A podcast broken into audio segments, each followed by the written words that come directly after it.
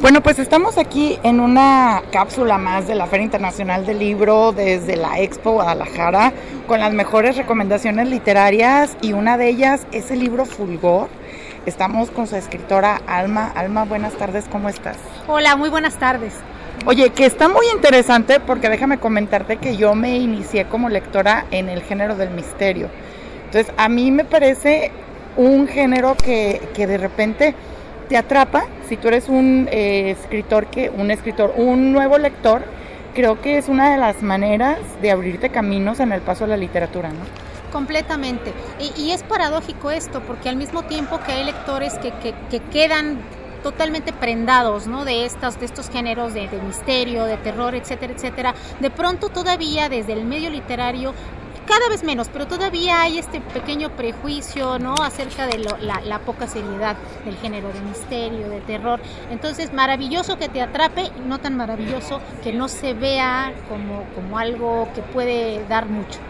Oye, está muy interesante porque también aquí en, en la historia que tú cuentas, se desvanecen mucho los límites de la realidad con la fantasía, no o sea, la alucin y, y a mí me parecen temas bastante interesantes, pero me gustaría que le dieras a nuestros escuchas una sinopsis de lo que reflejas aquí en Fulgor para luego ya entrar de lleno ahora sí con los detalles. Totalmente. Sí, bueno, el grosso modo la trama de Fulgor es, la, es, Eva, una chica, una joven antropóloga que llega a una comunidad, en este caso es un pueblo alejado, en, en zona boscosa, a recabar información para su trabajo de tesis.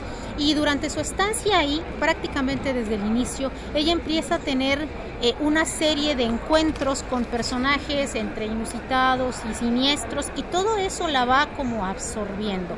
De manera paralela, Eva viene eh, eh, evidentemente a este, a este trabajo eh, profesional, digamos, ¿no? De, estudiante, pero ella viene también un poco como buscando este aislamiento porque trae un trauma propio. Ella viene recuperándose de un aborto, entonces finalmente es un personaje roto, un personaje que trae estas oscuridades interiores que terminan de alguna forma eh, traduciéndose o encontrando concreción, diría yo, en todo eso que le ocurre. Oye, que aparte son temas eh, pues muy profundos porque también hay una serie de sentimientos encontrados y también hay un tema ahorita social con lo del aborto que eh, son muchísimas vertientes, ¿no? Creo que esto es lo padre de la literatura, que tú puedes encontrar varios puntos de vista, sobre en este caso el tuyo, desde el punto de vista donde estás contando la historia. Entonces, platícame un poquito acerca de este trauma de Eva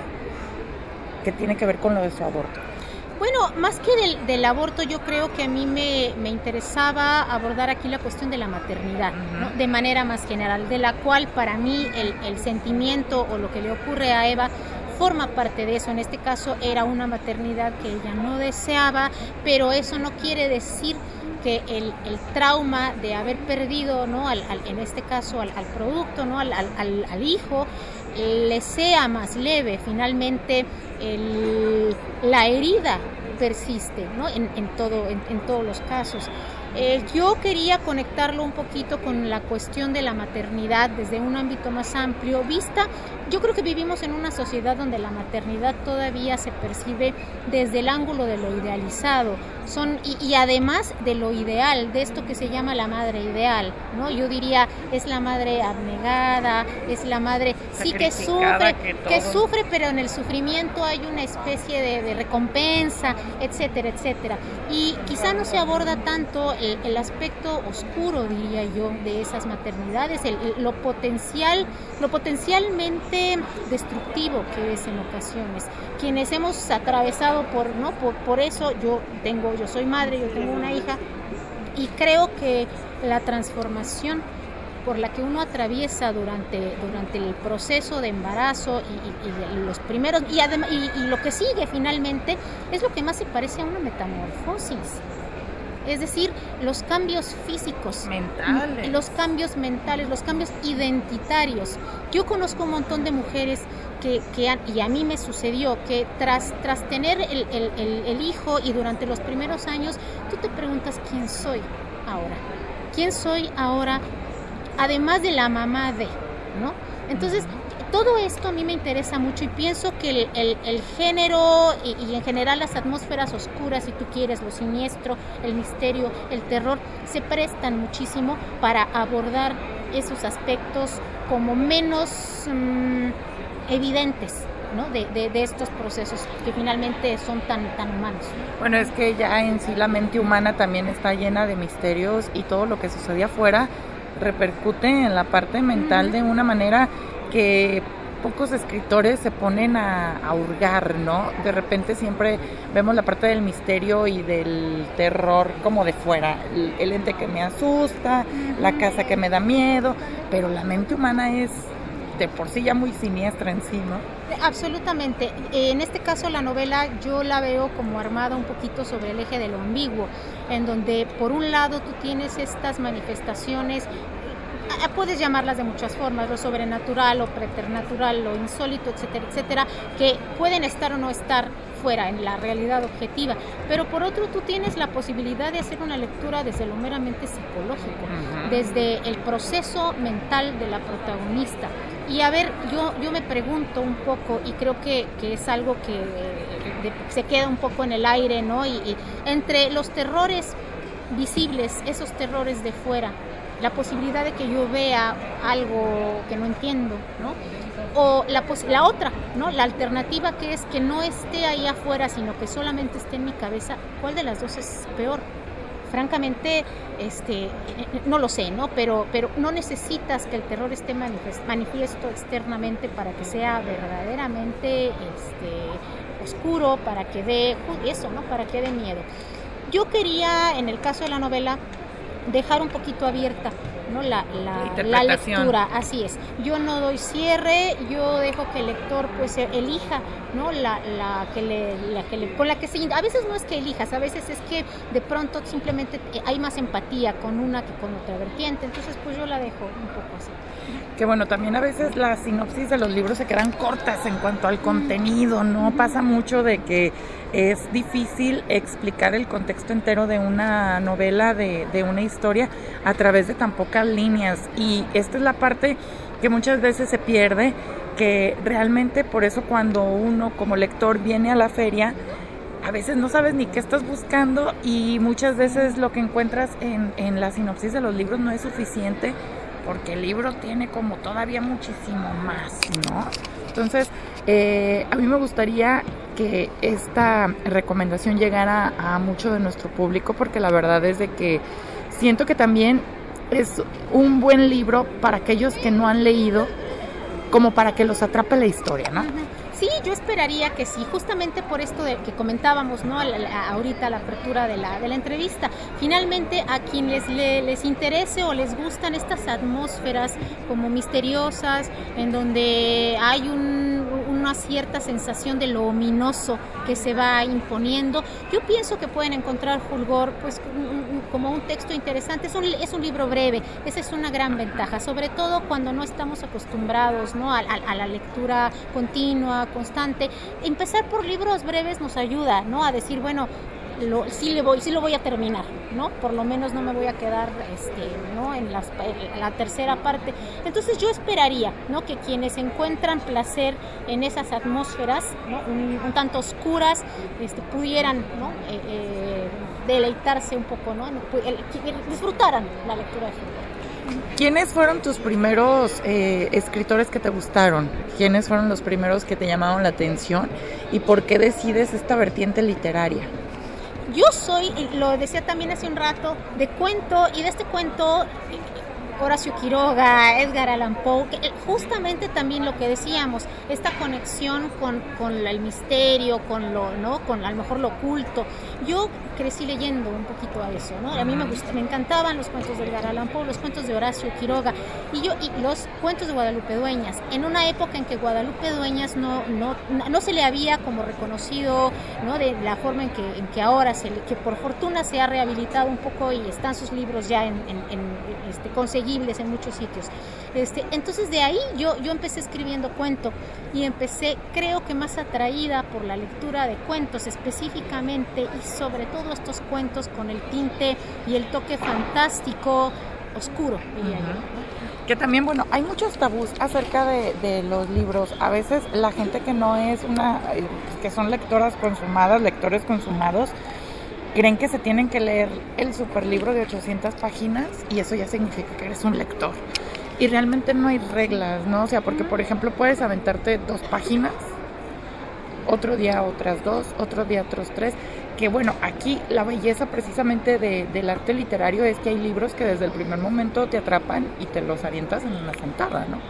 Entonces, pues que realmente empiecen, que le den la oportunidad también de lete una página, lete dos, y también puedes empezar por en medio, ¿no? Ya a lo mejor si te, si te encantó como lo que te está diciendo el libro, pues ya te lo lees completo, ¿no? Claro, pero además yo creo que, sobre todo en los jóvenes, mi hija tiene 13 años, de pronto yo creo que otra puerta de entrada son, a, veces desde el medio literario uno ve con desprecio la novela gráfica, la, todo eso que atrae mucho a los jóvenes, es decir, lo visual también. A mí no me parece que uno tenga que empezar necesariamente leyendo a Dostoyevsky. Digo, qué padre, sí, sí, pero hay muchos otros entornos que, que son, que pasan por la imagen gráfica, por ejemplo, en donde también se cuentan historias. A mí me parece que lo que uno hace o lo que te termina eh, llevando a, a, ser un buen lector es esta, este placer en, el, en las historias que se cuentan. Y las historias que se cuentan están en muchos sitios, no solamente en el libro de 800 páginas. Entonces, empezar por una novela gráfica, por ejemplo, ¿no? Ahora hay muchos textos que adaptan, acabo de ver por aquí en algún stand que adaptan Frankenstein, que adaptan es, todo esto, ¿no? A lo gráfico que es muy atractivo para, para los jóvenes, que son puertas de entrada también, ¿no? Entonces por ahí yo creo que se puede arrancar. Digo, y una buena manera es tal vez como tú empezaste eh, con los cuentos, Claro. porque también está...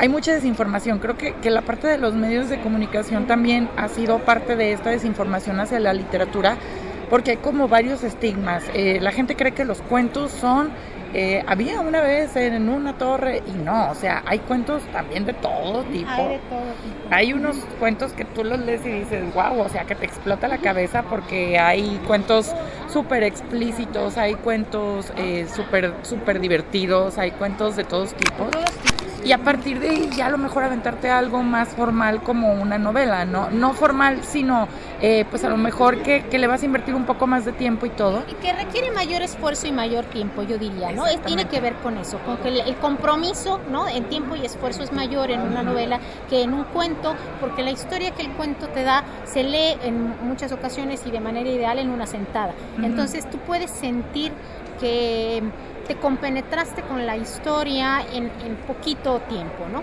También creo que nos afecta mucho, fíjate, vivimos en este entorno como de lo breve, o sea, tenemos cada vez menos paciencia para lo que no dure. Yo veo las notitas que aparecen, no sé, en medios, en redes sociales y te dicen lectura de cuatro minutos.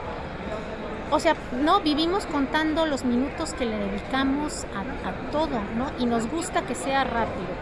Así que a lo mejor también tendríamos un poquito que hacernos, que armarnos de la paciencia lectora justamente para, para darle a la oportunidad a este cuento y decir, bueno, yo completo este, y de ahí, e, eso es algo que se entrena un poquito también, ¿no? Decir, bueno, yo me comprometo ahora con esta novela más breve, ¿no? Pero voy, doy como este, como este paso, ¿no? Hacia algo más largo, porque además el placer de, de la novela es distinto con respecto al, al, del cuento. La novela además no tienes que, es que no tienes que leértela, yo creo que a mucha gente le espanta, ¿no? En, en, en cómo voy a leer eso. Puede, la novela es está diseñada, digamos, para que tú leas en pausas.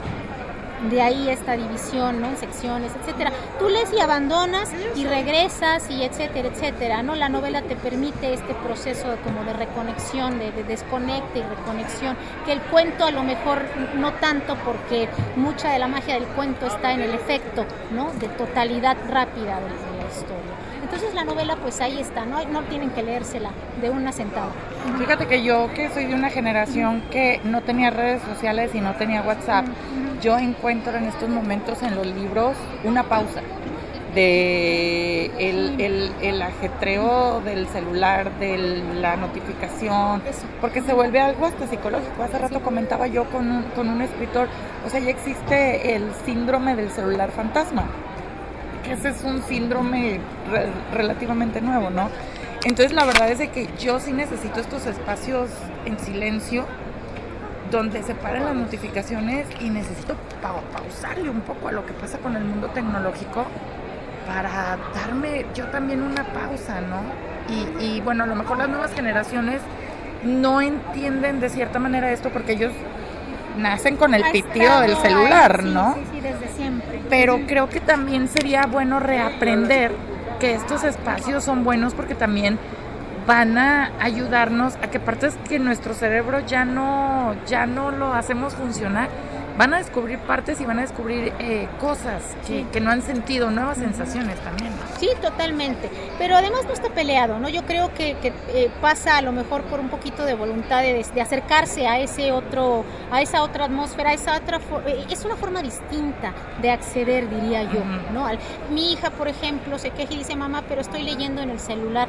Bueno, le digo, no está mal, le digo, pero pasa eh, justamente esto, que en el momento en que tú desconectas, abres un libro, te permites no entrar en este universo que es expansivo de otra forma. No, no son las redes sociales, es otra cosa. ¿no? Es un poco como, como ir explorando al interior del, del pedacito que te ofrece el escritor y lo, conectas con lo tuyo, con tu propia información mental. Es maravilloso, a mí me sigue fascinando. No, y aparte, el libro como, como objeto es bastante interesante porque tú lo vas a volver lo íntimo que tú quieras, porque tú también, este, este reglas que existían antes de no lo rompas, no lo rayes, creo que ahora es un poco necesario volverlo íntimo uno con nosotros, ponerle tu anotación, subrayarle, doblarlo, regresar, poner otra anotación, a lo mejor de las palabras que no entiendes, a lo mejor de, ciertas referencias, ¿no? Porque siempre hay referencias de otros escritores, de alguna canción, de tal, tal o cual. Y creo que, que este tema de también el libro como objeto y de hacerlo un objeto nuestro, creo que también es importante, ¿no? Eh, sí, es esta cuestión de la apropiación, ¿no? Yo que tanto soy capaz de apropiarme, por un lado el libro como tal, eh, eh, es eso como objeto y la historia que el libro me está contando. Y yo leí en algún sitio este, el proceso mental de lectura no es el mismo en un dispositivo que el que tienes en el libro y tiene que ver con esta capacidad visual de tener la historia, eh, y quiero decir objetivamente hablando en las manos, ¿no? Que, que, no te da el dispositivo. El dispositivo es ir viendo la página este, sin ver principio, sin ver lo anterior y lo que sigue. En cambio, en el libro tienes a la vista como si abrieras el panorama y eso crea una sensación de conexión distinta aparentemente con la historia que se te está contando. Y es muy curioso, ¿no? No, y aparte puedes regresar. Creo que también eh, hay, hay momentos en la novela que no te da el cuento, que por ejemplo te hacen al principio una mención de tal capítulo después y puedes regresar en cualquier momento, cotejar, ah, sí, mencionaron, o este personaje dijo qué. Y, y, es algo que hermoso que la novela nos da, porque si bien es cierto que también el cuento tiene propiedades muy hermosas, la novela es como entrar a un universo, ¿no? O sea, el, sería como el cuento es el planeta y la novela es el universo, ¿no? Que es un poco como, como la novela es más como una película, ¿no? Y el, y la, el cuento es un, instante más fotografiado, diríamos, un corto, sí, así es. Eh, mira que a mí ambos géneros me gustan, yo he escrito de los dos, yo he escrito cuento, yo he escrito novela y, y veo, ¿no? Las bondades de, ambos. Definitivamente la novela tiene esta capacidad de aglutinar los otros géneros que, quizá el cuento no tenga tanto. ¿no? Es decir, tú puedes tener una novela un poco a, la manera de Cervantes, en donde te aparecen cuentos al interior, en donde insertas un, pasaje que es más bien ensayístico, en donde pones poema. Entonces, esta, esta capacidad como híbrida de la novela es absolutamente maravillosa, ¿no? Es, yo creo que se puede experimentar un montón, pero el cuento también tiene sus bondades, ¿no? Insisto, no solo por la brevedad. A mí me asombra algunos libros de cuentos con los que por ahí me he topado, que son especie como de híbridos también ellos mismos. Pareciera que hay conexiones, este, vasos comunicantes entre un cuento y otro. Finalmente e, es, es esa capacidad, ¿no? de, de jugar con, la imaginación. Yo, yo, yo sí creo que la imaginación es como la que reina, ¿no? Ahí en esos mundos de ficción y uno puede moldearla, ¿no? A, su gusto. Y pues bueno, yo creo que también parte de, de la identificación en estos momentos nos hacen falta referentes, nos hacen falta ídolos, nos hacen falta cuestiones en las cuales creer, ¿no? Ahorita está el TikTokero, está el Instagramer, está el influencer. Y creo que, que hay héroes, eh, no solamente los escritores que por obvias razones pues ya son héroes en sí, sino que también los personajes literarios, ¿no? O sea, yo realmente eh, eh, me he refugiado en momentos en, en, la literatura, en la música, en el cine. Y creo que también parte de toda esta depresión y ansiedad que existe ahorita globalizada, que obviamente tiene mucho que ver la pandemia que acabamos de pasar, es que no encontramos a nuestros referentes, no encontramos a, quién, a quién seguir, con quién identificarnos, ¿no? Y pasa por lo que decíamos, yo creo que, que, de pronto nos hemos, no sé, yo lo veo sobre todo con los jóvenes, ¿no? Que justamente hay este, vivimos en una especie de, de universo de apariencias, ¿no? Como que no nos gusta ahondar, no nos gusta ir más allá de lo que se ve.